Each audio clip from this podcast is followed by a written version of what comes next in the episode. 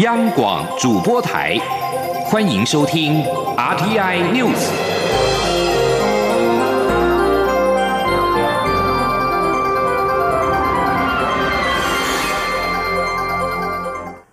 各位好，我是主播王玉伟，欢迎收听这节央广主播台提供给您的 RTI News。今天是二零一八年十一月十三号，新闻首先带你关注。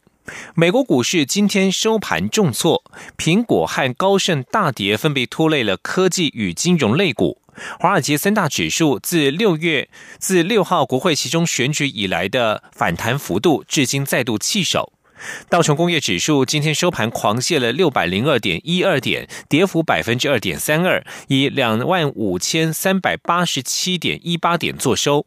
标准普尔五百指数滑落五十四点七九点，跌幅百分之一点九七，收在两千七百二十六点二二点。科技股纳斯达克指数下跌了两百零六点零三点，跌幅百分之二点七八，收在七千两百点八七点。美股大跌，台股昨天小涨作收，今天是否与美股联动，将受到市场关注。将能转回国内关心年底的选战。选前各家民调进出，但是根据选罢法规定，投票前十天不能发布民调。中选会发言人陈朝健十二号表示，自十四号凌晨零点开始到二十四号投票时间截止之前，不得以任何方式发布候选人或选举民调。也就是说，今天十一月十三号将是选前可以公布民调的最后一天。中选会副主委兼发言人陈朝健表示，根据选罢法第五十三条规定，有关候选人、被罢免人或选举罢免民意调查资料的发布，应载明负责调查单位及主持人、办理时间、抽样方式、母体数、样本数及误差值，还有经费来源。另外，政党及任何人于投票日前十天起至投票时间截止之前，不得以任何方式发布有关候选人、被罢免人或选举罢免的民意调查资料，也不得加以报道、散布、评论或引述，违者可处新台币五十万元以上五百万元以下的罚款。此外，有关竞选、助选及宣传活动的限制，选办法规范，政党及任何人含候选人在内，不得在投票日当天从事竞选活动。公投法的修正是今年初施行，任何人也不能在禁制区范围内从事任何宣传。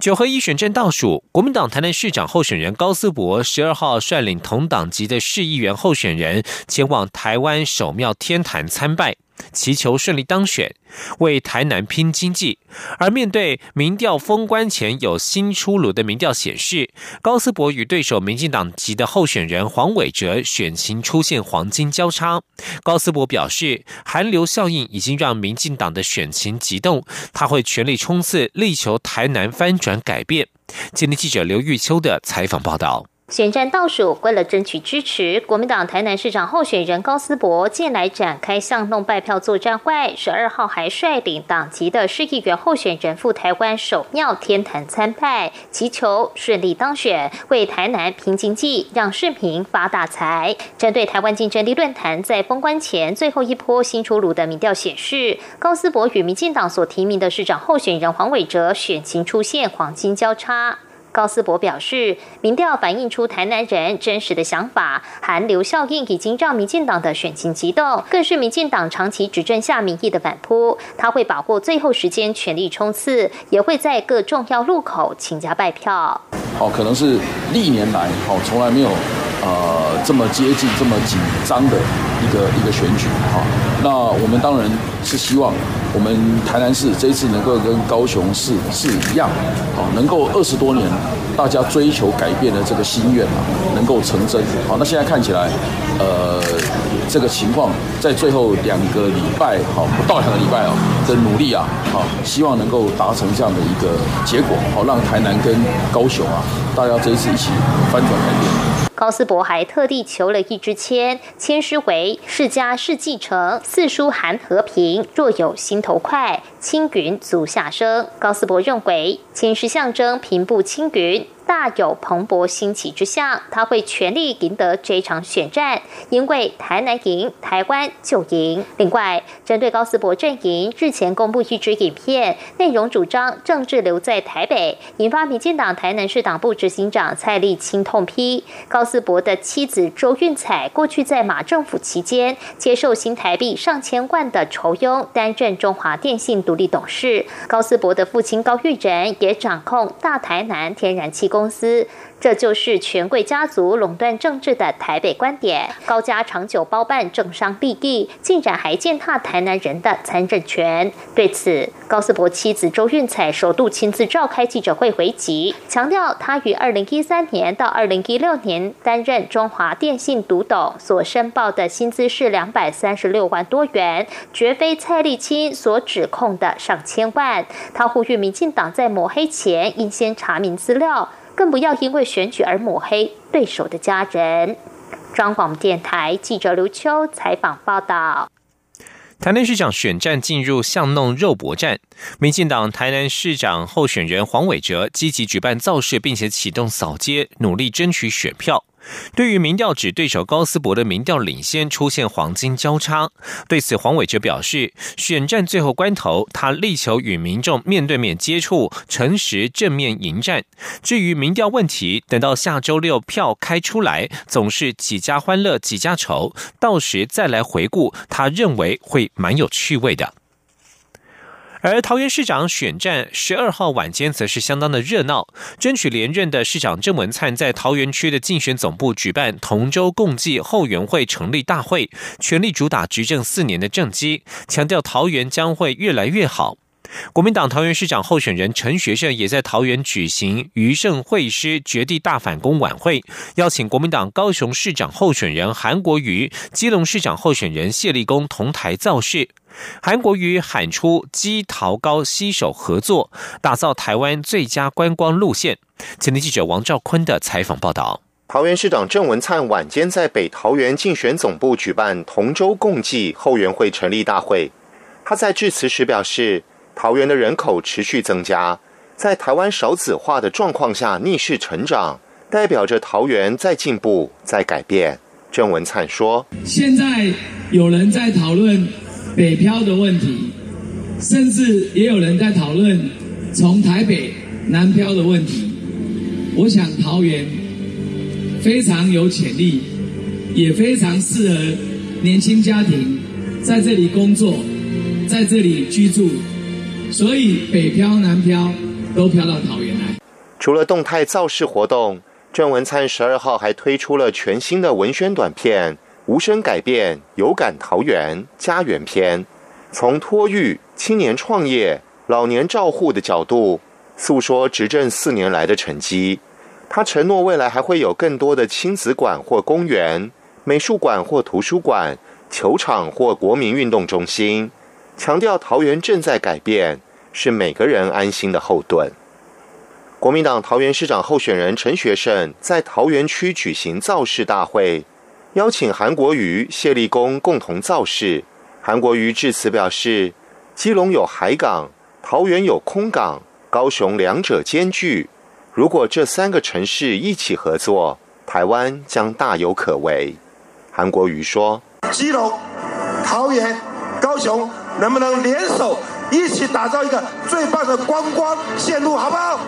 韩国瑜表示，如果他们三人当选，将联手把台湾的农渔产品一起卖出去。而且桃园与高雄都有完整的工业区，未来跨国公司、大企业来台投资，可以把总公司与分公司分别设在桃园与高雄两地。中央广播电台记者王兆坤采访报道。而国民党高雄市长候选人韩国瑜所吹起的韩流持续发威，他敢言敢做，有别于传统政治人物的行事作风，获得许多年轻族群的青睐。在高雄，一群从事清创工作的年轻人自发性的为韩国瑜制作 Q 版的大型充气人偶，十二号下午亲自将成品送到竞选总部，总部工作人员当场试穿。获得一致的好评。韩国瑜阵营十二号表示，人偶将在十七号凤山大型造势晚会首度亮相。而根据十二号两份最新的民调，民进党高雄市长候选人陈其迈的支持度都输给对手韩国瑜。对此，陈其迈表示，双方的支持度很接近，最后阶段的组织动员以及投票率相当关键。从最近几场造势活动。来看起来，民进党的支持者热情已经回温，大家也都具有高度的危机意识。他会努力催出选票，也对胜选有信心。请您央网记者刘品熙在高雄的采访报道。高雄市长选前激烈，根据联合报十二号的最新民调。国民党候选人韩国瑜的支持度或看好度都超越对手陈其迈，支持度为百分之四十九，赢过陈其迈的百分之三十二；看好度则为百分之四十九，胜过陈其迈的百分之二十六。另外，苹果日报也公布最新民调，韩国瑜同样胜过陈其迈，以百分之三十五的支持度为幅领先陈其迈的百分之三十三，未表态者则占了三成。对此，陈其迈十二号受访时表示。不同机构所做的民调会有不同的结果，也会产生偏差。他们会参考所有媒体的民调，他们内部也有做滚动式民调追踪选情，选情呈现紧绷的状态。陈其迈强调，选战已经白热化，双方的支持度很接近，最后阶段的组织动员与投票率会影响选举结果，所以在最后的时间里，必须唤起支持者的危机意识，加强政见论述，让支持者都能出来投票。他说。我们会加紧的，让我们的支持者啊能够有危机意识啊，那一定要出来投票啊，在整个选举的过程里面才会能够获得最后的胜利。哎，所以啊这段时间我们不仅不仅像我们今天提的政策，针对年轻人，或者是我们对长照，针对我们的啊年纪较大的长辈啊，或者是啊昨天针对妇女的一些议题，像夜托或者是公托。啊，这个对年轻人来讲会比较有感的一些政策，我们会在最后再加强来做更多的说明。陈其迈指出，之前民进党支持者的表态率的确比较低，但这段时间在造势场合与活动跟选民接触后，他感到民进党支持者的热情回温，大家也都具有高度危机意识。他相信，随着选举加温，支持的力道会越来越强，他对胜选也充满信心。陈其迈也说，除了向支持者催票外，更重要的是争取不分党派的白色力量支持。他很感谢许多艺文界、工商团体出面挺他，但这些人表态支持他后，脸书就被灌爆洗版。他呼吁大家尊重彼此有各自支持的候选人，才能让民主更多元、健康。杨广记者刘聘熙在高雄的采访报道。继续关注是年底的公投。冬奥证明公投召集人、前体委会主委杨中和十二号接受媒体专访时指出，中华奥会主席林鸿道三番两次借口民间所发动的冬奥证明公投可能会影响中华奥会的会籍，还说可能影响运动选手参赛权利。杨中和强调，这是借职务权势来威胁台湾的运动员。他同时提醒林鸿道，就算没有中华奥会，国际奥会仍有许多管道可以保障台湾运动员，请林鸿道不要选择性忽视。林鸿道在本月六号的发言表示，冬奥证明若通过，可能会违反国际奥会宪章第二十七条第九点的政治力介入，最严重可能影响中华奥会在国际奥会的会籍。而杨忠和在十二号接受网络媒体《民报》专访时指出，国际奥会当中对于运动选手的权益特别强调，历史上也都屡屡透过不同方式来保障选手，包括一九九二年在巴塞隆纳奥运会就同时有一群独立奥林匹克运动员以及刚解体的十二个前苏联国家组成联合队一同参与。这些国家可能因为政局尚未取得新的国家奥会会籍，但是表现杰出的运动选手们仍然可以参赛。事实上，在近年的冬夏季奥运会当中，也都有独立运动队、独立运动员的制度存在。国际奥会重视人权，绝对不会因为中华台北被除籍而影响到选手的参赛权。这里是中央广播电台。各位听众朋友，因为播音工程维修，十月二十五号起到十一月十四号，华语网周一到周五每天十七点到十九点，台北国际资讯站以及两岸 ING 节目原中波一五五七千赫频率将改以短波九七零零千赫频率向华中地区播音，造成不便，敬请见谅。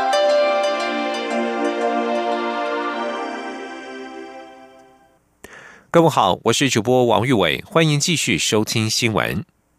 蔡英文总统十二号在总统府前广场以军礼欢迎来访的博流共和国总统雷蒙解锁，并且进行双边会谈。总统表示，博流虽然在观光上面临压力与冲击，但却没有退让，坚持支持台湾，他非常感动。雷蒙解锁也指出，台博关系就像手足，双方将讨论如何继续深化彼此的关系。前天记者欧阳梦平的采访报道。蔡总统在军礼中致辞时表示，过去两年多来，台湾和博流的合作越来越紧密。台湾举行的重要国际盛会，像是南岛民族论坛、台中世界花卉博览会，都有博流的参与，展现出两国友好的邦谊。总统指出，近年来博流的观光虽然受到压力，雷蒙解锁却没有因此退让，继续给台湾最大的支持，让我们非常感动。总统说。近年来，博流的观光因为政治因素受到了冲击和压力，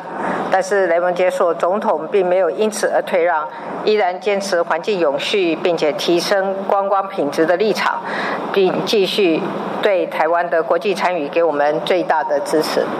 总统指出，在今年世界卫生大会、联合国大会及联合国第三届防治非传染性疾病高阶会议中，都可以看到博流为台湾仗义直言，他要代表所有台湾人民表达感谢。总统表示，今年暑期旺季，台湾的国际航空将加开直飞博流的航班，鼓励更多台湾人到博流观光。对于雷蒙杰所重视的气候变迁、海洋资源以及洁净能源等议题，台湾也会与博流并肩合。做。蔡总统在军礼结束后，随即在总统府与雷蒙解锁会晤。总统表示，今年九月，台湾与博流之间已经正式开启农业贸易。他期待未来有更多机会让博流民众吃到优质的台湾蔬果。总统并指出，在今年的南岛民族论坛圆桌会议中，通过将论坛总部设在博流，秘书处设在台湾，这正代表未来南岛民族之间的交流连结需要台博两国政府及人民。一起携手合作。雷蒙解锁则表示，台湾与博流之间的关系超乎一般友谊，情同手足。博流有许多要向台湾学习，也非常重视与台湾在教育、医疗及人文交流、经济发展等方面的合作。双方将继续讨论如何加强彼此的关系。雷蒙解锁也强调，台湾对于国际社会能有很多贡献，特别是在联合国永续发展目标方面，帮助全球社会一起面对。永续发展的议题。中央广播电台记者欧阳梦平在台北采访报道。据将焦点转到立法院，国民党立委柯志恩在立法院教育文化委员会上表示，指故宫计划从二零二零年起配合新故宫计划整建，镇馆将闭馆三年，恐怕对观光造成冲击。故宫院长陈其南表示，确实有此构想，但是仍在内部讨论阶段，尚未定案。也强调，如果确定的话，也只是将原本镇馆的文物移展到南院展出，称不上是故宫封馆。请听记者的报道。立法院教委会十二号审查故宫预算案，立委柯真质询故宫院长陈其南，指根据故宫内部会议，故宫镇馆计划从民国一百零九年，也就是二零二零年开始要闭馆三年。此事是否属实？陈其南坦言，确有此构想。因为根据既有的新故宫计划，镇馆几乎每一栋楼都有需要整建或扩建的地方。为了避免像过去一样同时开展又同时施工的状况，内部同仁都认为修馆是比较好的选择。陈其南说：“那啊，跟院里面的这个同仁还有各个单位这个这个讨论，哎，他们过去也有。”一面施工啊，一面开展啊，一面办公的经验。可是这一次他们是觉得，大家都觉得不能够再重蹈以前的这样子的一个模式，所以大家都觉得，呃，在那个整建还有扩建的过程，是应该整个就是停止开馆。陈其南解释，过去新故宫计划内容都只是强调为何要扩建整建，对于实质整建过程与影响没有琢磨太多。但若依照原本的计划，闭馆也是必然。不过由于姿势体大，确实可能冲击观光。陈其南强调，目前都还只是在内部讨论阶段，尚未正式定案。陈其南也强调，幸好现在故宫已经有南部院区，若正馆真的闭馆，文物也只是换个地方展览，因此没有所谓故宫封馆问题。中国电台记者张超伦台北采访报道。关心财经消息，主计总处十二号公布九月份台湾全体受雇员工薪资统计结果，以经常性薪资来看，平均为新台币四万一千一百一十元，年增百分之二点四八，而且连续十个月增幅超过百分之二。不过，外界对于主计总处公布的平均薪资，认为与实际有所差距。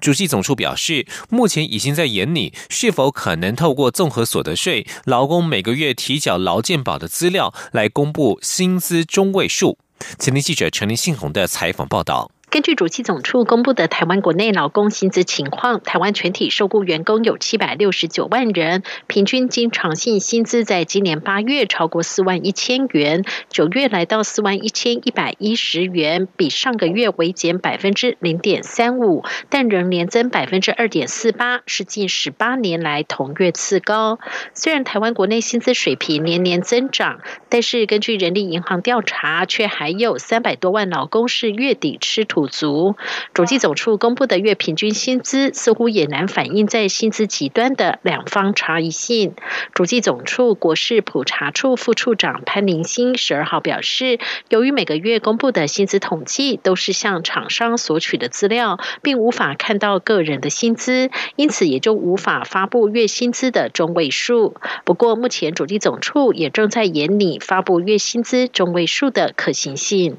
潘林新说。这个分布统计呢，我们可能会改弦易辙，采取一个大数据的做法。比如说，我们一呃，我们有这个呃个人申报综合所得税的大数据，好，我们有每个月提缴劳健保、劳退的这些大数据，好，这个都是全体受雇员工的资料，好，所以我们现在正在研拟一个改编的做法。目前主计总处都是透过五月所办理的人力运用调查取得个人资讯，所以也只能在每年的十二月公布薪资中位数。另外，立法院上周三读通过就业服务法修正案，未来雇主提供的薪资如果低于四万元，应公开告知，不得面议，违者最高可以罚三十万元。是否有助薪资的调整？主计总处认为，薪资资讯的公开透明化的确有助于薪资成。长，但是能帮助幅度有多大，还是得看后续的资料呈现。中央广播电台记者陈林信鸿报道。影剧消息：第五十五届金马奖将在本周六举行颁奖典礼。金马执委会主席李安十二号首度协同巩俐等本届金马评审团成员公开亮相。李安特别感谢巩俐愿意担任金马评审团的主席，为金马奖增添荣耀。而巩俐则不讳言自己是冲着李安的名字接下重任，也表示心情感觉特别紧张，压力特别大，但强调绝对会让评审过程公平公正，为华语电影、为亚洲电影贡献自己的一份心力。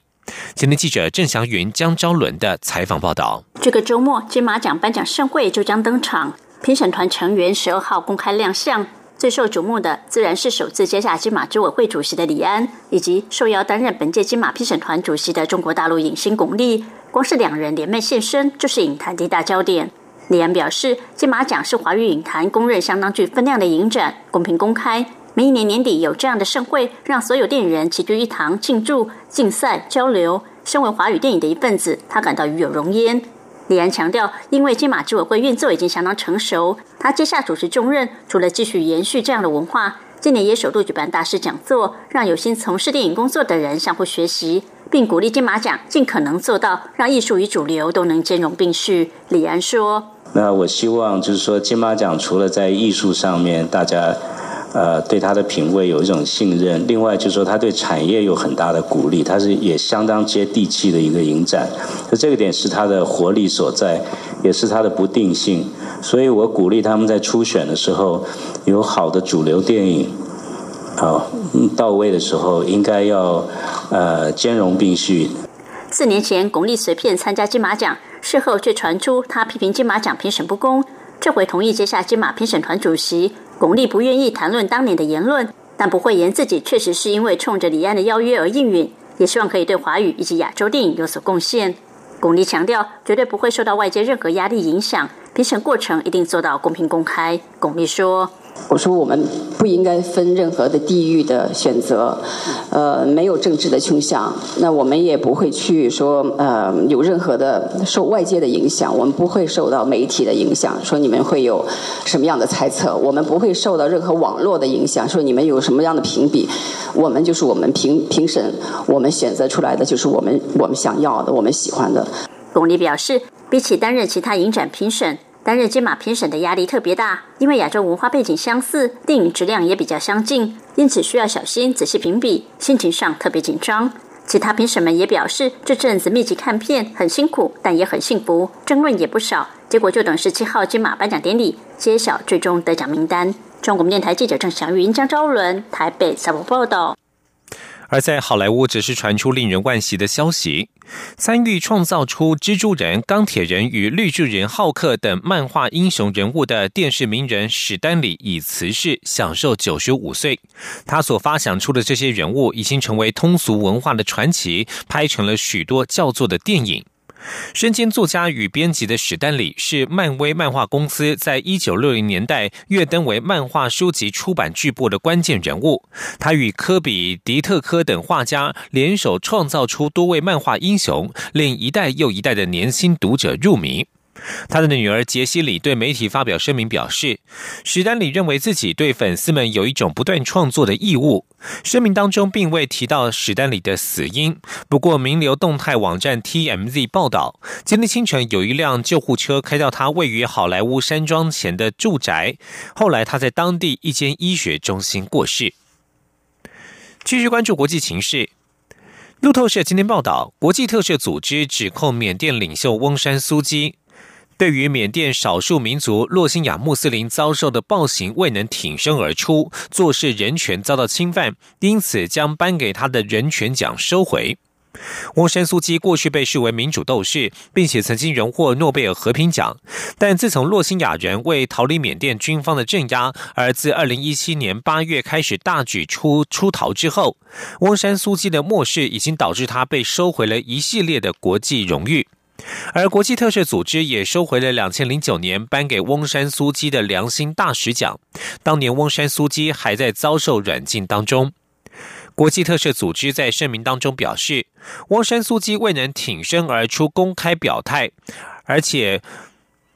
还保护使用暴力攻击的军队，认为这是对他一度主张的价值观一种可耻的背叛。缅甸政府发言人尚未就此发表评论。将焦点转转到美国，美国总统川普十二号预请佛罗里达州的选务官员放弃重新计票，宣告他所属共和党籍的候选人，在上周其中选举的佛州争议战局当中获胜。此时，民主党人士针对佛州通讯投票的期限提起了诉讼。佛州官员正在赶紧要在十五号之前完成对八百多万张选票的查验作业。川普则是在没有提出证据的情况之下，对佛州法律所规定的验票程序表示怀疑。随着已经有更多的选票重验，共和党籍候选人在佛州一席联邦参议员选举和州长选举当中的领先票数已经减少。虽然佛州法律容许选务官员等候十天，以等待现役军人等居住在海外的已登记选民透过通讯方式投票，但是川普仍然主张应该立刻结束验票作业。民主党全国委委员会和退伍军人组织。十二号向法院提出诉讼，请求联邦法官下令佛州官员承认所有邮戳日期为投票日当天的通讯选票，而且不限于投票日晚间七点之前接获的选票。以上新闻由王玉伟编辑播报。相关新闻欢迎上央广网站点选收听。我们的网址是 triple w 打 r t i 打 o r g 打 t w。这里是中央广播电台台湾之音。